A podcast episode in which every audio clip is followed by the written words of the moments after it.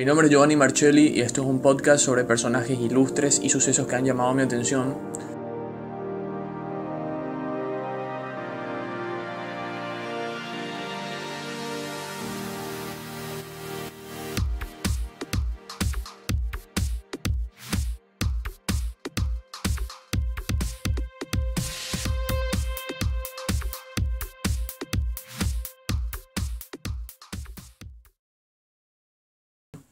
Hoy voy a hablar de George Gordon, Lord Byron, importante exponente del romanticismo inglés, a quien conocí mejor y también su obra durante mi estadía en Pisa.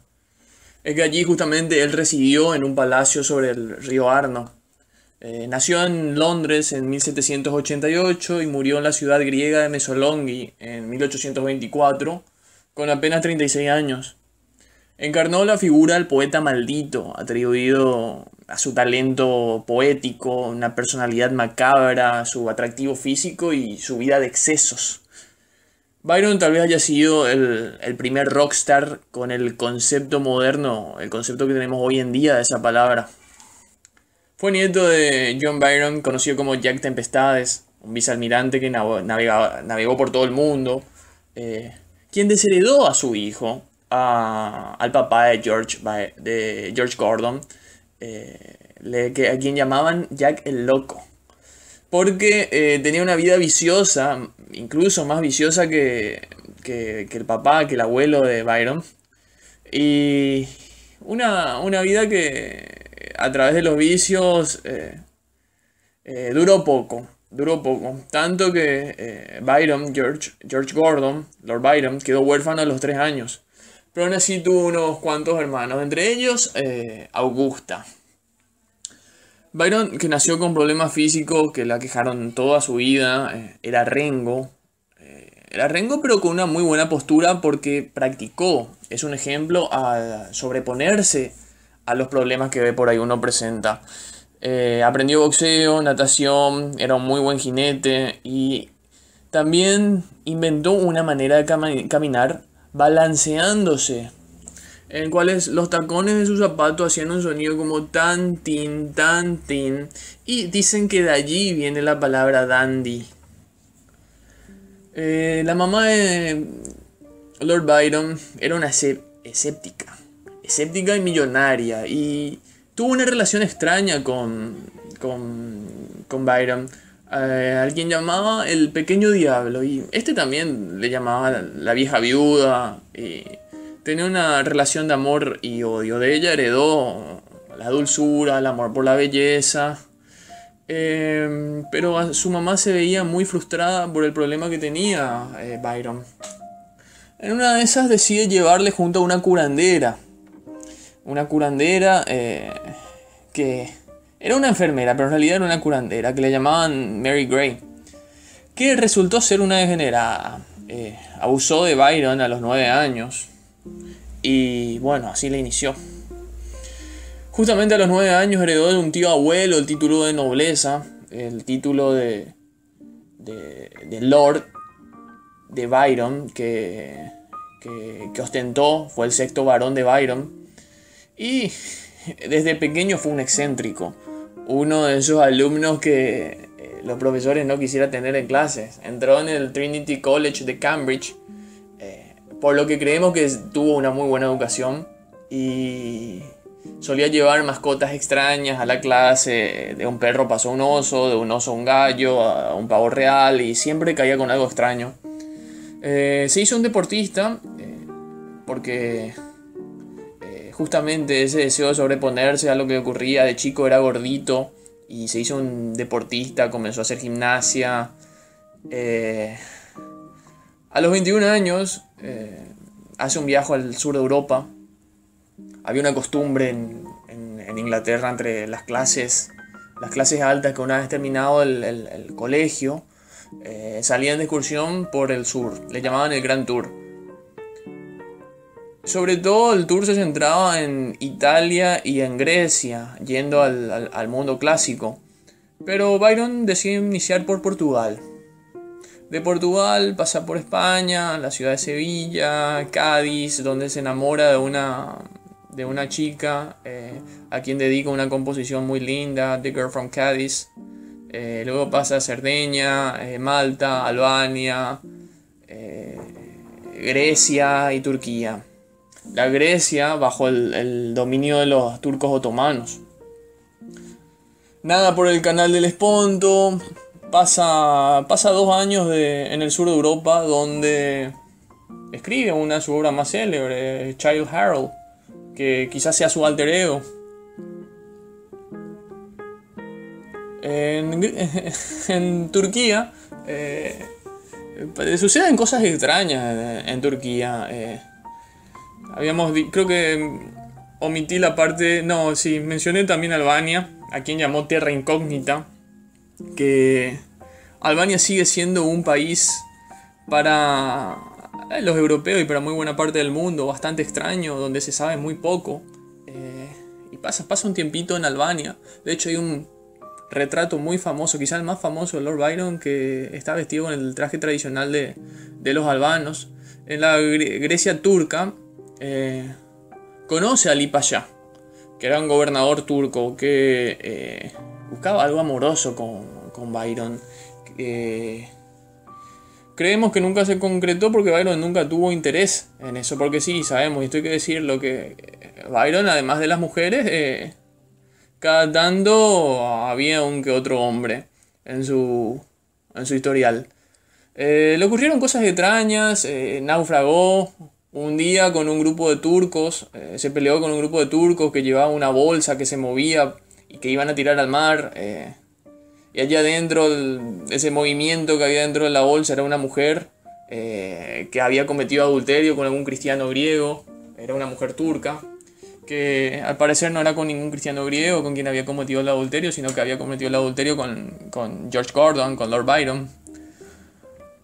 Bueno, vuelve a Inglaterra, regresa a Inglaterra, a su país, y publica la primera edición de Harold Child que se agota rápido, muy rápido. Entonces allí es donde él se hace realmente popular entre las clases altas. Siempre iba vestido de negro, como, como bueno, uno puede pensar que eh, después de su paso por Italia, eh, tuvo ese, ese hecho de, de conocer el mundo renacentista, porque claro, el, vestir, vestirse de negro se volvió popular en el, en el, en el Renacimiento. Eh, era un tipo muy sociable que le gustaba, le, gustaba mucho la fiesta. Em, tiene una hermana, Augusta, ya estamos hablando de, de, su regreso a Inglaterra después de los dos años. Habrá regresado a Inglaterra cuando tenía 23 años, tenía una, una hermana paterna eh, que se le parecía mucho en aspecto y carácter. Eh, se hace amante de su hermana. Se hace amante de su hermana, cosa que no está visto, eh, no está bien visto no solo en Inglaterra de aquella época, sino que eh, no está visto bien hasta nuestros días, de hecho está visto muy mal. Se casa con, con Ana Isabela, con Anabela, a quien le dice que pobre de ella, que se casó con un demonio. Eh, la deja, esta chica le deja, eh, pero queda embarazada, tiene una hija que se llama Ada Lovelace, que se vuelve famosa después porque hizo, si mal no recuerdo, hizo algunos, algunas sumas matemáticas, algunos...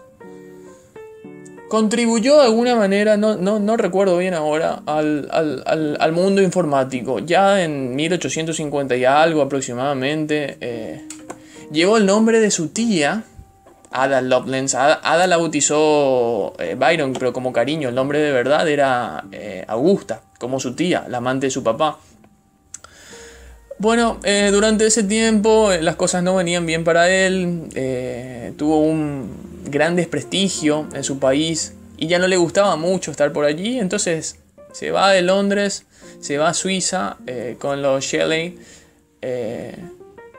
va a la villa a la villa, hay una villa muy famosa en Suiza, cual no me viene el nombre, si mal no recuerdo, se llamaba Deodotti, eh, con Mary Shelley, Percy Shelley y John Polidori, y con Claire eh, Claremont. Con que luego también tiene una, hija después. Bueno, en, ese, en esa época en Suiza, eh, en, ese, en ese lugar nacen personajes monstruosos histórico como, como Frank, Frankenstein, quien es escrito por Mary Shelley, y El vampiro por eh, John Polidori, amigo de Byron. Eh, luego de eso vas a, viaja, viaja a Venecia y se enamora de la contesa Teresa. Teresa Guccioli. Que tenía 19 años y estaba casada con un tipo de más de 60 años. Eh, junto con ella escribe Don Juan. En su noviazgo escribe Don Juan.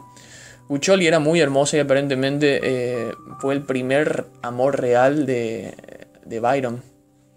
Eh, hizo que se separara del, conde de Guccioli eh, con aprobación incluso del Papa. Pero Lord Byron no soportó mucho esa vida y se unió al, se unió al movimiento independencista de, Grecia. Necesitaba algo más en su vida.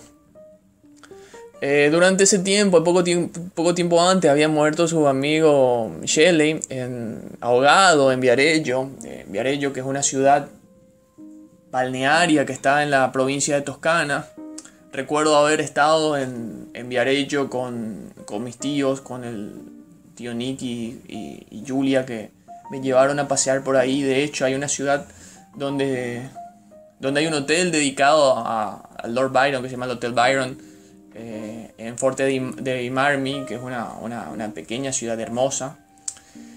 Y bueno, se le, rinde tributo en, este, en estos lugares, en Italia, en Albania y en Grecia, donde es considerado héroe nacional por unirse al movimiento eh, independentista griego, del cual él apoyó desde siempre. Siempre fue eh, el poeta del, del, pueblo, el que iba en contra de las injusticias. Eh, fue amigo de, de Goethe, el poeta alemán, que decía que Byron era el poeta del presente, se escribía con, con, con Bolívar y General Paz. Eh, de hecho, eh, dicen que tenía un barco, Byron, el cual le llamó el barco Bolívar. y bueno, los eh, sudamericanos, los americanos, los hispanoamericanos eh, sentían mucha admiración por poetas de aquella, de, aquella época, poetas ingleses, de, de los cuales eh, prefiero no hablar. Fue también amigo de Brummel. Brummel recordemos que es el que inventó el saco, el, saco que se usa hoy en el traje, fue un invento de Brummel. Y bueno, em, escribió poemas muy bellos como She Walks in Beauty, que para mí es uno de los más lindos. Y no terminó de escribir Don Juan, que es algo satírico. Y es un, personaje bastante extraño. Murió de una fiebre extraña también en, en Misolong y el mismo lugar donde había estado. Eh, a los 21 22 años de edad, murió a los 36 años en esa, en esa ciudad griega. Eh, fuerte, le agarró una fuerte, una fuerte fiebre, una, una, una calentura corporal, cual le terminó matando. Eh, hay que decir que él... Y salió con miles de mujeres, salió con miles de mujeres. Justamente él hacía, hacía honor a eso. Pero hay un hay una diferencia entre el don juanismo de, de, George Gordon, de Lord Byron, de lo que es la leyenda, la leyenda hispana del, del, del don Juan, que es el hecho estético. Él buscaba el hecho estético y moría con ese ideal. Era eso lo que realmente le, satisfacía.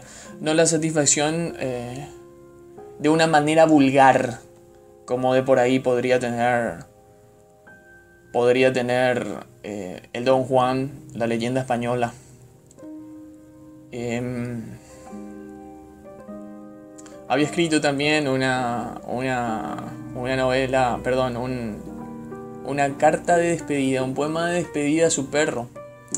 Y es famoso por la frase, eh, mientras más conozco a los hombres, más quiero a mi perro. Em, bueno, eso es todo lo que tengo para decir de este, este fantástico poeta, este gran aventurero y este conquistador nato de que, que, tuvo una vida muy, muy apasionada, más allá de lo que son sus conquistas o sus conquistas femeninas o, o, o, no, eh, tenían un ideal. Tenían un ideal y buscaban hacer frente a, ese, a esa Inglaterra dura de la revolución industrial, la revolución textil, que estaba cambiando la forma de vivir, eh, no solamente en Inglaterra, ya en todo el mundo. Recordemos que eh, este producto romántico inspiró también las revoluciones en América. Y es un personaje es un personaje interesante, eh, digno a ser estudiado y a saber, a saber de él. Espero que le haya gustado y bueno, quisiera prontamente hacer, eh, hacer otro podcast y contar un poquito de la vida de otra de otro ser eh, famoso que hizo algo de relevancia o contar sobre sucesos que puedan aportarnos a, a nuestros días. Espero que le haya gustado.